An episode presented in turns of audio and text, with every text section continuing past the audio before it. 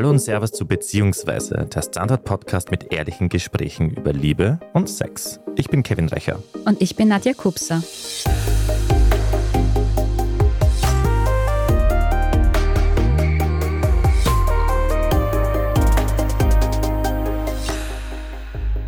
Über Bisexuelle gibt es oft mehr Vorurteile als Wissen. Bisexuelle interessieren sich für beiderlei Geschlecht, kann man kurz salopp zusammenfassen. Die deutsche Autorin und Speakerin Nadine Primo ist selbst bisexuell. Als Vertreterin der LGBTIQ-Szene möchte sie in ihrer Arbeit die Akzeptanz von Bisexualität und Diversität fördern und über alternative Beziehungskonzepte aufklären. Ja, und in der heutigen Folge von Beziehungsweise sprechen wir mit der 33-Jährigen, aber vor allem über ihr Leben als bisexuelle Frau. Liebe Nadine, ich freue mich sehr, dass du heute Zeit hast und mit uns sprichst. Du bist ja gerade in Berlin, wir schalten dich zu. Aber heute in Wien am 17. Juni findet die Pride in Wien Yay, statt. Happy Pride. Darum ist es richtig passendes Thema. Schön, dass du da bist. Ja, hallo, ich freue mich auch hier zu sein. Vielen Dank für die Einladung. Das klingt jetzt vielleicht sehr komisch, aber tatsächlich bist du die erste bisexuelle Frau, mit der ich spreche, also zumindest geoutet bisexuell. Ist eigentlich eigenartig, oder? Weil die Statistik sagt ja was anderes. Also ich sag mal so, wir sind eigentlich die größte Gruppe in der LGBTQIA Plus Community. Also ich habe da auch mal so ein paar Zahlen mitgebracht, weil die machen das Ganze immer so ein bisschen greifbarer und je nachdem, in welcher Generation man sozusagen schaut, ist der Anteil zum Beispiel in der Gen Z mittlerweile bei fünf Prozent. Also fünf Prozent der Menschen, die zwischen 1995 und 2012 geboren sind, die identifizieren sich eben offiziell als bisexuell. Von daher, ja, wir sind viele. Aber wir haben eine sehr kleine Lobby und ich denke, da werden wir jetzt im Verlauf des Gesprächs auch noch einige Male drauf zurückkommen. Also du sagst jetzt 5% bisexuell. Hast du auch Zahlen für zum Beispiel Lesben und Schwule oder gibt es da nur für die Bisexuellen eine Zahl? Nee, die Zahlen, die gibt's natürlich im Endeffekt für alle. Ich mhm. persönlich habe mich natürlich jetzt auf Bisexualität spezialisiert. Ich meine, was man noch sagen kann, ist, so seit 1995 sind es insgesamt acht Prozent, die sich als homo oder bisexuell mhm. bezeichnen würden. Also eben nicht als hetero. Aber genau, da kommt halt Homosexualität und Bisexualität zusammen und dann sind wir bei acht Prozent.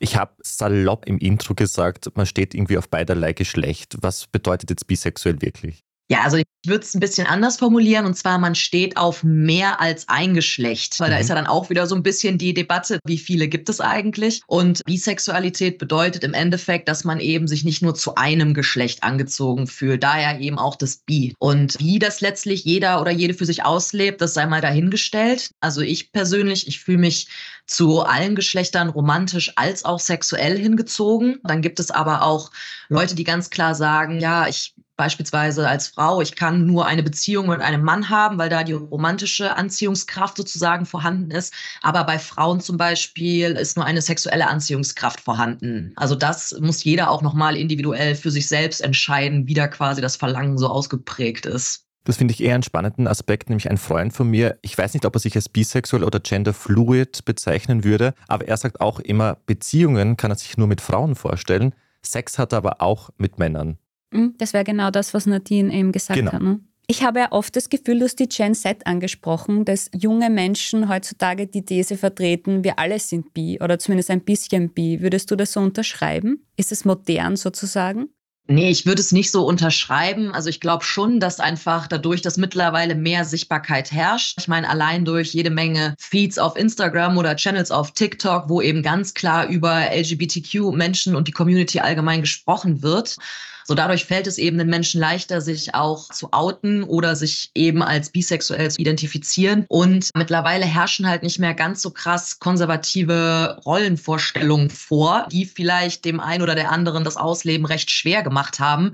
Und deswegen wird halt auch allein über so ein bisschen rumexperimentieren mit dem gleichen Geschlecht viel offener gesprochen. Und ich denke mal, dann ist es die logische Konsequenz, dass man vielleicht davon ausgeht, dass man sagt, so ja, eigentlich sind wir ja alle ein bisschen bi. Also eigentlich können wir uns ja alle miteinander miteinander was vorstellen, ob es jetzt irgendwie, wie gesagt, nur auf sexueller Ebene ist oder nicht, oder ob es nur ums Ausprobieren geht. Aber generell, nee, würde ich nicht sagen, wir sind alle ein bisschen bi, weil das stimmt einfach nicht. Das ist auch unabhängig auch vom Alter, weil wir sprechen immer von den jungen Leuten. Aber ich glaube auch, dass diese höhere Sichtbarkeit, dieses mehr darüber reden, dass eben LGBTIQ Plus Personen gibt, auch ältere Personen, die sich nicht getraut haben, irgendwie jetzt vielleicht sehen, okay, ich darf jetzt, ich kann jetzt und ich lebe mich jetzt wieder aus, wie ich wirklich bin. Also ich finde es eigentlich auch super, dass wir eben viel mehr darüber reden und auch ein bisschen so die älteren Generationen anstoßen. Ja, wahres Ich klingt vielleicht ein bisschen ja. komisch, aber da zu finden. Ja, das ist spannend. Ich habe gestern noch recherchiert und bin dann auf eine Statistik gestoßen für Europa und da kam raus, dass in Österreich die LGBTQ-Szene am ältesten ist. Wirklich? Ja.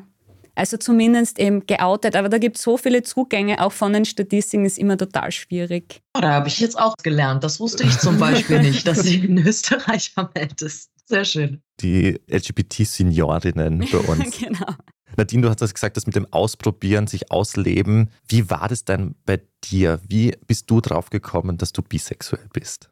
Ja, also ich wusste es eigentlich, bevor ich einen Begriff dafür hatte, mhm. weil ich selber komme aus einer Kleinstadt, wo wirklich, da gab es jetzt gar keine queeren Vorbilder, sag ich mal. So, da gab es dann vielleicht so die zwei, drei, jetzt mal ganz blöder Begriff, Dorfschwulen, ne, wo jeder wusste, ah, okay, ne, die machen es quasi mit Männern. Und das war dann irgendwie so das, was es an Queerness sozusagen gab. Und dann eben das Pendant hetero. Aber über Bisexualität wurde einfach gar nicht gesprochen. Und ich habe aber schon recht früh gemerkt, dass ich mich eben ja nicht nur zu Männern hingezogen fühle, obwohl ich halt eigentlich nur das vorgelebt bekommen habe, auch was gerade meinem direkten Feld oder was meine Familie betrifft. Aber ich hatte zum Beispiel meinen ersten Kuss mit einer Frau. Mhm. Aber dadurch, dass ich da damals noch nicht so über das Modell Bisexualität gesprochen wurde, habe ich dann halt gedacht, so ja, das heißt wahrscheinlich nichts. Ich habe halt einfach mal ausprobiert, wie es ist, irgendwie rumzu zu knutschen, aber dadurch, dass mein Umfeld das auch gar nicht irgendwie so ernst genommen hat, ne, sondern auch eher so als Rumspielerei abgetan, hat es halt einfach eine lange Zeit gebraucht, bis ich dann gemerkt habe, so nein, ich fühle mich einfach wirklich zu mehr als einem Geschlecht hingezogen. Und das bin halt einfach ich. Und von daher, als ich dann aus der kleinen Stadt raus bin fürs Studium und die große weite Welt, sage ich jetzt mal, wo es um einiges mehr Vorbilder und so weiter gab und dann eben auch ich mich viel mehr mit Bisexualität auseinandergesetzt habe, da hatte ich dann halt dann letztlich auch einen Begriff dafür. Aber deswegen habe ich eben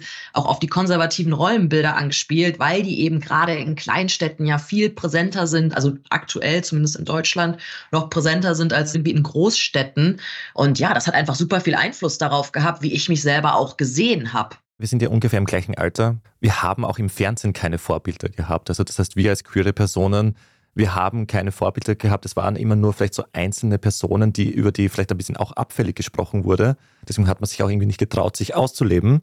Und deswegen ist es auch diese klassische Geschichte vom Land in die Stadt für sehr viele LGBTIQ-Plus-Personen. Mhm. Dort kann ich mich endlich ausleben, dort kann ich endlich entdecken, wer ich wirklich bin. Also das finde ich eh extrem spannend. Aber hast du auch in dieser Phase, wo du gemerkt hast, dass du bisexuell bist, gab es irgendwelche Struggles für dich, dass du sagst, okay, ich bin ein bisschen anders als die anderen, ich komme damit nicht ganz so einfach zurecht oder war es für dich super easy?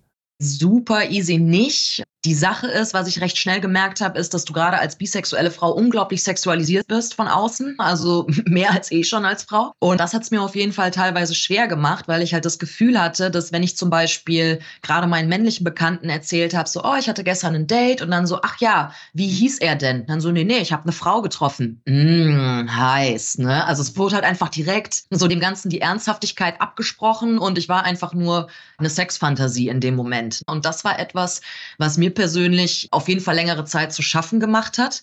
Auch als ich dann zuletzt in einer offenen Beziehung gelebt habe und ich einfach gemerkt habe, dass mein Partner, ich war zu dem Zeitpunkt mit einem Mann zusammen, so für ihn war es nie ein Problem, wenn ich eine andere Frau getroffen habe, weil er auch irgendwie da gar keine Gefahr gesehen hat, so nach dem Motto, boah, diese Frau könnte mir ja meine Freundin wegnehmen. So dieser Gedanke, der war bei ihm nicht präsent, sondern da war gefühlt eher der Gedanke präsent, so, mh, hm, okay, geil, vielleicht kriege ich dann bald einen Dreier. So ist ja dann ganz einfach, weil sie hat ja quasi auch Spaß dran. Und bei Männern wiederum, wenn ich andere Männer getroffen habe, habe ich halt gemerkt, dass er schon eifersüchtig war, dass da so ein gewisses Konkurrenzdenken auch mitgespielt hat. Und da habe ich gemerkt, so, okay, geil, hier wird mit zweierlei Maß gemessen, aber letztlich so auf meine Kosten, weil dadurch wurde meine Sexualität sozusagen fremdbestimmt, indem sie mir halt abgesprochen wurde auf eine gewisse Art mhm. und Weise, beziehungsweise rein auf diese Sexfantasie reduziert wurde. Mhm.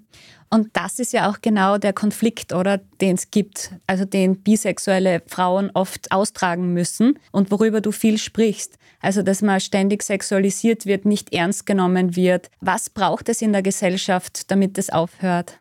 Wenn es darauf so eine einfache Antwort gäbe, hätten wir, glaube ich, dieses Problem nicht. Aber ich versuche es mal. Erstens brauchen wir authentischere Pornos, beziehungsweise Pornos, wo bisexuelle Frauen eben nicht als das willige Lustobjekt dargestellt werden, was einfach wirklich nur dafür da ist, alle zu befriedigen, egal ob Penis oder Vulva. Weil das ist es ja im Endeffekt, so die Darstellung, sei es in Pornofilmen, aber auch in Serien. Also es gibt auch viele Comedy-Serien, die im Nachmittagsprogramm laufen oder im Abendprogramm, hier aller Sex in the City, How I Met Your Mother und Co., wo eben bisexuelle Charaktere immer als die verruchten, promisken, bisschen verlogen, sehr sarkastisch, oft auch depressiv, also einfach immer Charaktere sind, die halt so zur allgemeinen Belustigung und Befriedigung da sind, aber eben nicht ernst genommen werden. Also dieses Bild, das wird halt auf ganz vielen Ebenen reproduziert.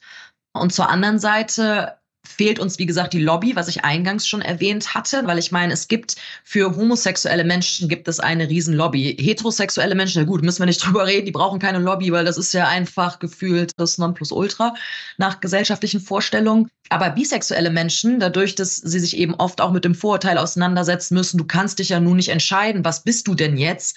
So dadurch fehlt eben die Sichtbarkeit als eigenständige Gruppe. Und wenn man nicht ernst genommen wird, dann ist das eh schon mal eine schlechte Verhandlungsbasis, behaupte ich jetzt mal. Und solange das eben nicht der Fall ist, werden wir auch weiter Probleme haben, dazu öffentlich zu stehen. Aber an der Stelle möchte ich auch nochmal anmerken, also es geht nicht nur bisexuellen Frauen so, also bisexuelle Männer, die haben es sogar noch schwerer. Also deswegen gibt es auch weniger bisexuelle Männer, die out sind, beziehungsweise die sich erst dazu entscheiden, so in ihren 40ern, 50ern überhaupt ihren gleichgeschlechtlichen Gelüsten nachzugehen, weil eben aufgrund der konservativen Rollenvorstellung männliche Bisexualität immer ganz schnell mit Schwulsein und Männlichkeit absprechen, also Entmännlichung einhergeht. Also das ist auch nicht viel schöner, ob du jetzt sexualisiert wirst oder ob dir deine Männlichkeit abgesprochen wird, was auch immer Männlichkeit in dem Fall bedeuten soll, aber sie werden eben auch diskriminiert. Wir machen eine kurze Pause und sind gleich wieder zurück. Bis gleich.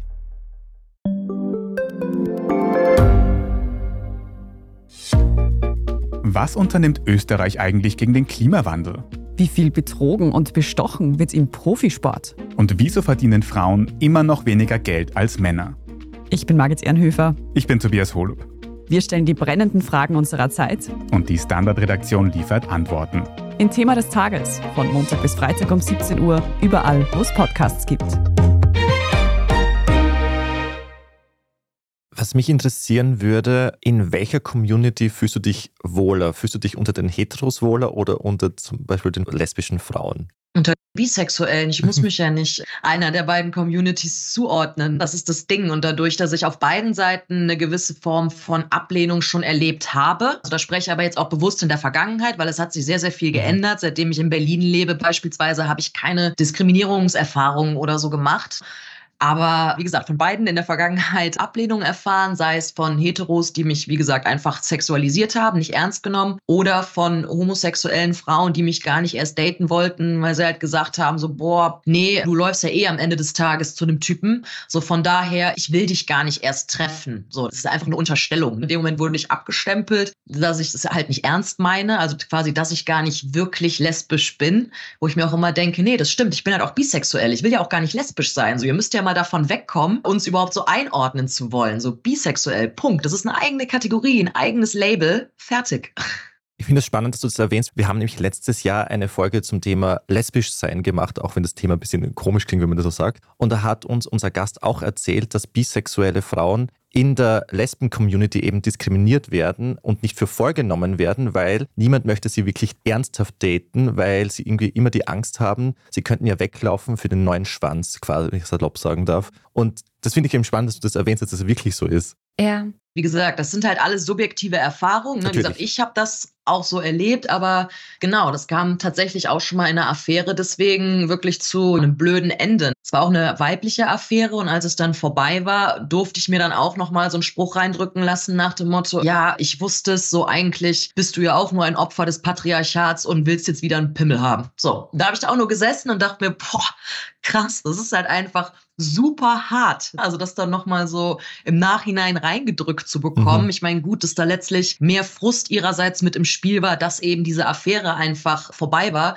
war mir dann im Endeffekt auch bewusst, aber trotzdem tut es in dem Moment einfach weh, wenn du sowas zu hören bekommst. Mhm. Es klingt eigentlich richtig hart, also was du da erzählst. Ich dachte ja immer, in der queeren Community haben es die Bisexuellen am einfachsten. Also so, da gibt es am meisten Akzeptanz. Aber dieser Druck anscheinend, sich entscheiden zu müssen, ist so enorm. Und es ist auch irgendwie so typisch Mensch, oder? Man muss sich jetzt immer entscheiden, man braucht das, weil das gibt dann Sicherheit, so ungefähr. Danke für diesen Einblick, diesen persönlichen. Wie oft hast du schon gehört, entscheide ich doch endlich? Boah, ehrlich gesagt, das habe ich tatsächlich noch nie wirklich gehört. Wirklich? Okay. Nee, also dieses entscheid dich doch endlich nicht. Das wurde dann eher so formuliert, ich liebe Kinder. So, deswegen, also Leute, die mich kennen, die wissen so, boah, die Nadine, die wird wahrscheinlich irgendwann mal Mama sein oder keine Ahnung, auf jeden Fall mit Kindern irgendwie zu tun haben. Und in dem Kontext habe ich schon öfter gehört, ja, ja, wenn du dich dann genug ausgetobt hast, dann wirst du heiraten, Kinder kriegen und dann bist du in deiner Hetero-Beziehung. Also so, dass mir quasi diese Entscheidung schon abgenommen wurde, weil einfach beschlossen wurde, ja, das ist ja gerade nur ausprobieren und weil du ja so eine Kindernärrin bist, bist du dann auch automatisch am Ende deines Lebenstages sozusagen in einer Hetero-Beziehung. Ich meine, dass es dafür keinen Mann braucht, um eine Familie zu gründen, also zumindest nicht um Kinder aufzuziehen, klar, für die Zeugung, das ist nochmal was anderes, aber das wird da halt auch komplett außen vor gelassen. Also es gibt ja auch jede Menge alternative Lebensmodelle, aber ja, ich finde spannend, Nadja, dass du die Akzeptanz in der queeren Community erwähnt hast, weil das wäre ein eigenes Thema und wie problematisch das teilweise ist. Ja, aber da, das ist nämlich ganz spannend in der Community selbst. Ich habe letztes Jahr auf einem Panel über mentale Gesundheit gesprochen, mhm. ne? weil bisexuelle Menschen sind eben, gerade wenn es um den mentalen Status in der queeren Community geht, Spitzenreiter eigentlich bei den meisten uncoolen Sachen, sei es Suchterkrankungen, depressive Erkrankungen, Erleben von sexuellen Gewalterfahrungen. Da sind bisexuelle Menschen Spitzenreiter. Mhm. Und dann habe ich halt auf diesem Panel darüber gesprochen und der Moderator, selbst homosexuell, kam danach zu mir und sagte nur, Bonadine, ich danke dir für diesen Einblick. Ich habe selber gerade gemerkt, als ich dir zugehört habe, was ich auch noch alles für Klischees und Vorurteile in meinem Kopf habe, obwohl ich selber zu einer marginalisierten Gruppe mhm. gehöre, die sich andauernd mit sowas auseinandersetzen muss und dass ihm quasi dadurch bewusst geworden ist, nur weil jemand diskriminiert wird, heißt das nicht, dass er nicht auch andere aus Versehen oder nicht, sei mal dahingestellt, gestellt, diskriminiert und hat sich dafür bedankt und meinte, ey, danke für den Einblick und ab jetzt werde ich gucken, dass ich euch auch supporte, wo ich nur kann. Mhm. Also so viel dazu. Es gibt diese Konflikte auch innerhalb der Community, definitiv. Genau, weil zum Beispiel bei den Gays ist ja immer der Klassiker No Fams, No Fats, No Asians, No Black Guys quasi in einem Grindr-Profil, dass im Endeffekt nur dieser weiße Mann, durchtrainierte weiße Mann etwas gilt in der Community und alle anderen sind irgendwie so Randphänomene, die kein Teil der Gruppe sind oder halt uninteressant sind. Ja. Ich würde dich gerne ein Klischee fragen. Das habe ich nämlich auch in der Folge zum Thema lesbisch sein gestellt. Ja. Man sagt ja immer, Bisexuelle können einfach jeden haben. Sie haben einfach einen größeren Pool an Menschen und haben einfach viel mehr Auswahl, was ihre Partner und Partnerinnen betrifft. Stimmt das? Nö. Kann ich dir einfach so beantworten, weil das ist ja allein schon deswegen so ein bisschen einfach gedacht. Ich meine, okay, wenn du heterosexuell bist, es gibt unfassbar viele Heteros da draußen, trotzdem hast du ja nicht mit jedem was oder bist mit jedem zusammen, weil es geht ja auch immer noch um Anziehungskraft, gemeinsame Interessen oder sonst was. Und deswegen jetzt mal ein ganz einfaches Beispiel. Sagen wir mal, ich bin bisexuell und ich bin super, super picky dann habe ich vielleicht trotzdem weniger Spaß als jemand, der nur heterosexuell ist, aber einfach alles nimmt, was nicht bei drei auf dem Baum ist. So, deswegen, im Endeffekt hat das nichts damit zu tun, auf wie viele Geschlechter du stehst, wie groß deine Auswahl ist, weil Anziehung besteht ja aus viel mehr Dingen als aus Geschlechtsorganen, meine Meinung. ja. Also dieses Klischee können wir zu Grabe tragen. Ja, ja bitte, bitte weg damit. Aber du hast sehr viele Erfahrungen eben mit Männern, Frauen, anderen Geschlechtern gemacht. Was reizt dich an Männern und was reizt dich an Frauen? Das klingt jetzt wahrscheinlich aufs erste Hören super antifeministisch, aber ist es nicht, weil solange es freie Entscheidungen sind, kann jeder Sex haben, wie er oder sie mag. Eben. Genau, es ist halt schon so ein bisschen dann da so dieses Rollending. Also ich mag es zum Beispiel gerne, wenn ich mit Männern intim werde, mag ich es dominiert zu werden. Ich mag es, mich an eine starke Schulter anzulehnen. Ich mag Barthaare, ich mag Brusthaare. Also so allein so vom körperlichen her, wenn wir es jetzt mal wirklich nur darauf reduzieren, sind es halt einfach Unterschiede. So ist was anderes mit einem Mann zu schlafen oder mit einer Frau Frau zu schlafen. So, und im Gegenzug, wenn ich mit einer Frau schlafe, ich stehe unglaublich auf die Weichheit, auf dieses Verspielte. Ich mag gerne Brüste, ich mag gerne Kurven. Also das ist dann halt so eine, ich sag's mal so für mich, da so die weibliche, weiche Art Sex zu haben und so die männliche, etwas dominantere Art Sex zu haben. So läuft es bei mir ab. Das ist dann wirklich in dem Moment, okay, lass mal kurz alle Klischees erfüllen, so die, gegen die ich im Alltag irgendwie anarbeite. So im Bett wiederum schlagen sie dann voll zu und das ist okay. Da kommen die archaischen Züge dann wieder durch, genau. Aber dann möchte ich auch noch das Umgekehrte wissen. Was tönt dich dann an dem jeweiligen Geschlecht richtig ab?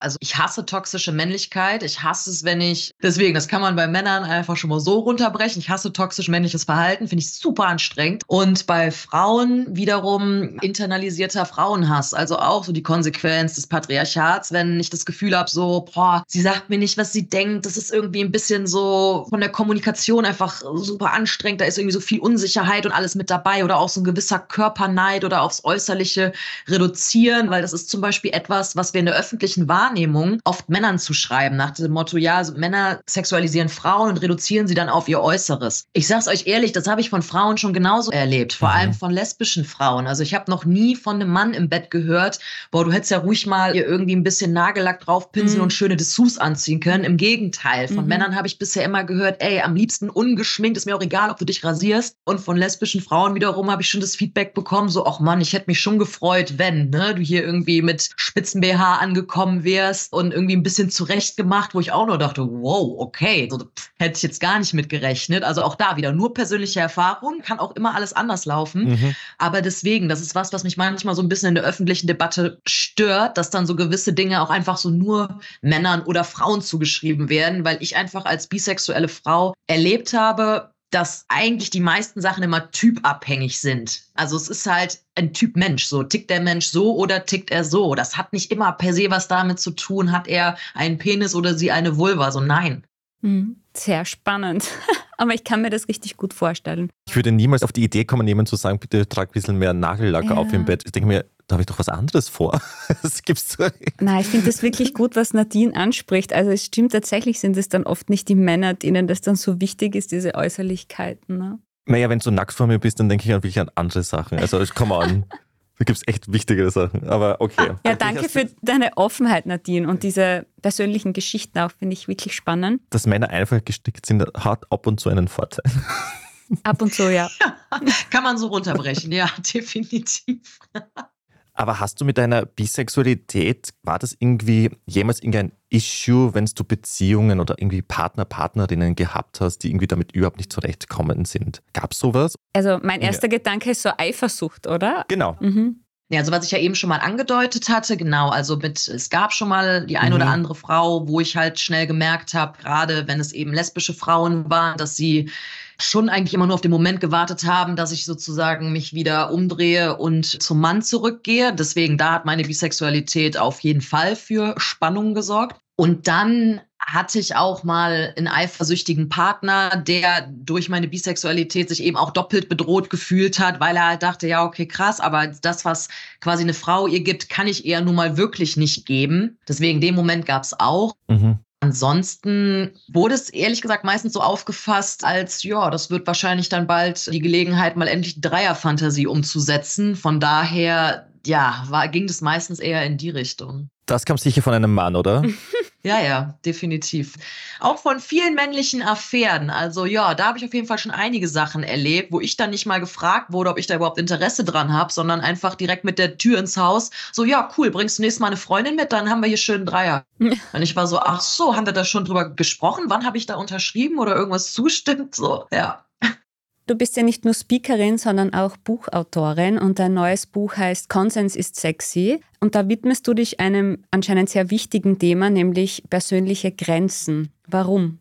Ja, weil mir in der Vergangenheit immer wieder aufgefallen ist, nicht nur bei mir selber, sondern auch in meinem Umfeld oder auch, was ich so durch meine Arbeit mitkriege, weil ich stehe ja nun mal auch wirklich sehr viel in Kontakt einfach mit Menschen, die mir entweder folgen oder eben mich feedbacken, was meine Texte etc. betrifft, dass es eben nicht selbstverständlich ist, dass wir unsere Grenzen wirklich kennen. Und wenn wir sie nicht wirklich kennen, können wir sie auch nicht kommunizieren. Und ja, was passiert dann? Grenzüberschreitungen können einfach ganz, ganz schnell der Fall sein. Und das ist etwas, wo ich einfach gemerkt habe, okay, es ist so wichtig, dass wir uns selber einfach bewusst sind, so wer bin ich eigentlich, so was mag ich, was will ich, was will ich nicht. Und das dann eben auch, wie gesagt, kommunizieren, um uns erstens selbst zu schützen, aber auch andere. Und deswegen, es geht halt um persönliche Grenzen und wie ich selber durch leider die ein oder andere unschöne Erfahrung auch einfach erstmal lernen musste. So, okay, wie kann ich mich wehren zum Beispiel? Also wenn ich in unangenehmen Situationen bin oder so, wie kann ich mich wehren oder wie kann ich versuchen, gar nicht erst in diese Situation hineinzugeraten oder wie kann ich anderen helfen, denen irgendwie leider was passiert ist? Also es geht letztlich ganz viel darum, wie wir wachsen aufgrund der Erfahrung, die wir gemacht haben und wie wichtig es einfach immer wieder ist, dass wir unsere eigenen Grenzen kennen. Und darf ich dich gleich fragen, jetzt wo du gelernt hast, wo deine persönlichen Grenzen liegen und dann auch wirklich Stopp sagen kannst, wie hat sich da dein Leben als bisexuelle Frau geändert? Also ich würde das jetzt gar nicht auf mein Leben als bisexuelle Frau beziehen, sondern wirklich allgemein auf mein Leben. Also so in dem Buch geht es jetzt auch nicht nur um Grenzüberschreitungen im Sinne von Übergriffen, sondern ich habe zum Beispiel auch selbst mal offen gelebt. Dann habe ich lange Zeit als Einhorn an äh, Polybeziehungen teilgenommen. Oder irgendwie, was weiß ich, alleine reisen gegangen, ganz lange Zeit. Oder dann einmal mich in einer toxischen Beziehung verloren, weil mein Partner leider ganz, ganz schwer an Depressionen damals erkrankt ist, was wirklich auch bis ins Ultimum ausgereizt wurde, sage ich mal. Und das waren alles Dinge, seitdem weiß ich halt, okay, so Polyleben klingt schön, für mich selber weiß ich nicht, ist mir eventuell irgendwie ein bisschen zu viel. Einfach weil mein Leben als selbstständige Autorin sowieso schon super abwechslungsreich ist, sehr chaotisch, nicht unbedingt besonders strukturiert, weswegen ich jetzt weiß, so in meinem Beziehungsleben brauche ich das aber. Also ich weiß einfach jetzt viel mehr, also was ich will, worauf ich Bock habe und was ich gar nicht unbedingt mehr ausprobieren muss oder auch Stichwort Helfersyndrom, was Beziehungen angeht. Deswegen habe ich gerade die Geschichte mit der Depression meines Ex-Freundes erwähnt, weil da bin ich auch ganz krass über meine Grenzen hinausgegangen in der Hoffnung, ihn zu retten und musste halt dann irgendwann lernen, so, du kannst andere Menschen nicht retten, so, du kannst in dem Moment dafür sorgen, dass sie Unterstützung bekommen, aber du wirst sie nicht heilen können. Und das ist zum Beispiel auch etwas, das musste ich erstmal lernen und seitdem gehe ich auch viel ressourcenschonender einfach so mit meinen eigenen Kräften um, weil kannst auch anderen Leuten einfach nur helfen, wenn es dir selber gut geht. Und das waren alles Lektionen, die musste ich so im Laufe der Jahre machen und bin da auch oft über meine Grenzen gegangen, selber, weil ich mich einfach überfordert habe. Und von daher ist es am Ende des Tages geht es einfach darum, dass man für sich einsteht und weiß, was man kann und was man eben auch nicht kann. Ganz wichtig. Danke dafür. Und ich hätte noch eine Frage nach dem Titel deines letzten Buches, nämlich Konsens ist sexy. Inwiefern ist Konsens sexy? Wie ist das gemeint, liebe Nadine? Ja, ich meine, ganz, ganz wichtig natürlich auch gerade, wenn man so durch die Nachrichten schaut, Stichwort Rammstein etc. Konsens ist sexy, so. Deswegen heißt mein Buch auch unter anderem so, weil ganz oft höre ich halt auch da als Feedback so, boah, aber ganz ehrlich, man muss doch auch nicht alles totreden, gerade irgendwie intime Momente oder sexy Spannung, die ergibt sich einfach. Das ist doch super der Lustkiller, wenn ich dann irgendwie auf einmal um Erlaubnis frage oder sonst was. Und deswegen auch ganz, ganz viele Diskriminierungserfahrungen etc. Also das hat ja ganz viel damit zu tun, dass einfach keine Einvernehmlichkeit herrschte. Und deswegen, was ich einfach allen ans Herz legen will, so sprecht einfach mehr miteinander. Fragt euer Gegenüber, ob das okay ist, was ihr irgendwie vorhabt oder was ihr euch vorstellt und denkt einfach mal ein bisschen anders. So Konsens-Talk ist im Endeffekt super sexy, weil es gibt nichts Geileres, als eigentlich jemandem zu sagen, was man gerne mit ihm machen würde und gleichzeitig um Erlaubnis zu fragen. Es ist eigentlich so ein verbales Vorspiel. Und von daher, das würde ich auf jeden Fall gerne mitgeben und am Ende des Tages immer hinterfragen, bevor man andere verurteilt, wo da irgendwie die eigenen Unsicherheiten oder Ängste schlummern, weil ich das oft auch erlebt habe, wenn ich diskriminiert wurde, dass die Personen sich meistens ihrer Sexualität selbst gar nicht mal so sicher waren und vielleicht selber gerne auch etwas offener wären oder gleichgeschlechtliche Erfahrungen gesammelt hätten. Und von daher Selbstreflexion statt Projektion, das vielleicht auch noch.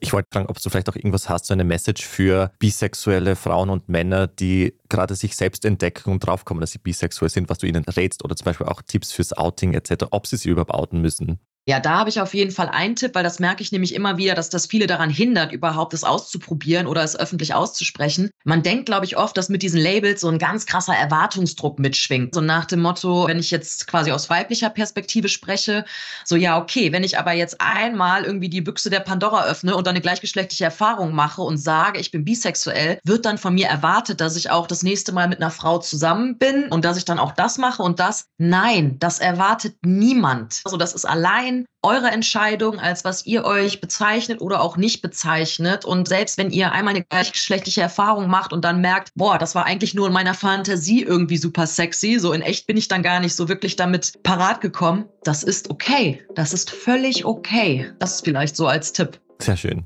Liebe Nadine, vielen Dank für dieses sehr aufschlussreiche Gespräch. Danke, dass du dir Zeit genommen hast. Vielen lieben Dank. Und ihr, ich sag, feiert wild, seid nett zueinander und bis bald. Genau. Ich ziehe mir jetzt den Jockstrip und den Harness an. Nadja, was ziehst du an? Ich habe transparentes Netzkleid. Also Nipple out. Ja. Sehr gut. Passt. Wir gehen auf die Pride, Regenbogenparade feiern und wir hören uns in zwei Wochen wieder. Abonniert uns überall, wo es Podcasts gibt und hinterlässt uns gerne eine 5-Sterne-Bewertung. Bis zum nächsten Mal. Bis dann. Tschüss. Bussi Baba.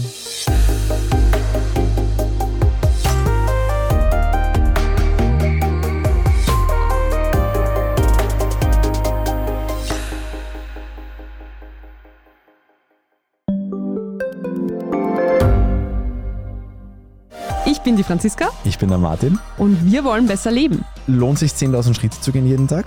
Ist das Großraumbüro wirklich so schlecht wie sein Ruf? Spoiler, ja. Bringt's was, Intervall zu fassen? Wir fragen die, die es wirklich wissen und probieren es auch gleich selber aus. Bei Besser Leben, jeden Donnerstag eine neue Folge.